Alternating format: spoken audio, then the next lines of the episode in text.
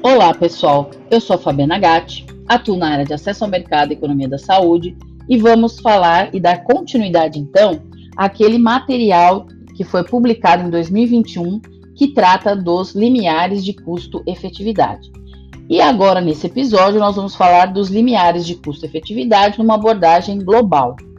Um ponto interessante desse documento de 2021 é que ele trata que os países de baixa ou média renda seria necessária a melhoria no desempenho de saúde e os gastos ainda são baixos. Então, nesses casos, os limiares deveriam ser, consequentemente, mais altos. Agora, para os países que querem conter o ritmo do aumento de gastos, os limiares seriam, consequentemente, mais baixos. Foi observada também uma correlação entre a expectativa de vida e o aumento no gasto em saúde por ano adicional de vida.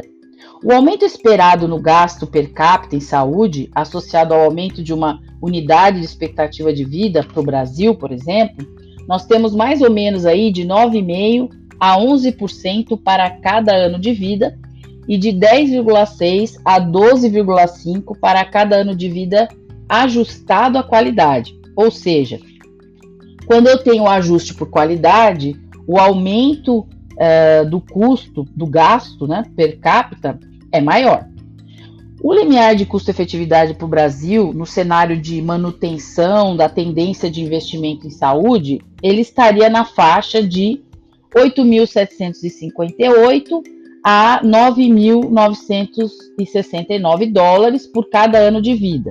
E se nós considerarmos cada ano de vida ajustado pela qualidade, esse valor já sobe um pouquinho, ou seja, de 9.890 dólares a 11.417 dólares.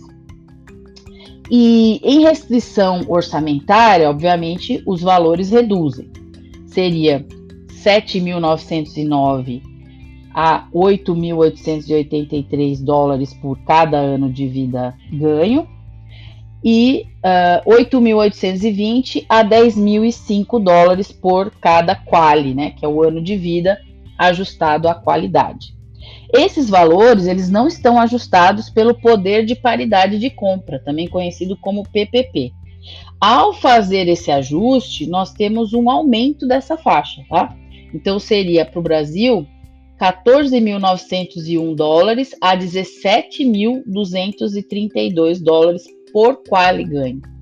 Ou seja, quando você ajusta né, ao poder de paridade de compra, você acaba aumentando uh, os valores desse uh, limiar. Muito bem, Na, no próximo episódio nós vamos falar do termo fronteira de eficiência. Até lá e obrigada por ouvir hoje.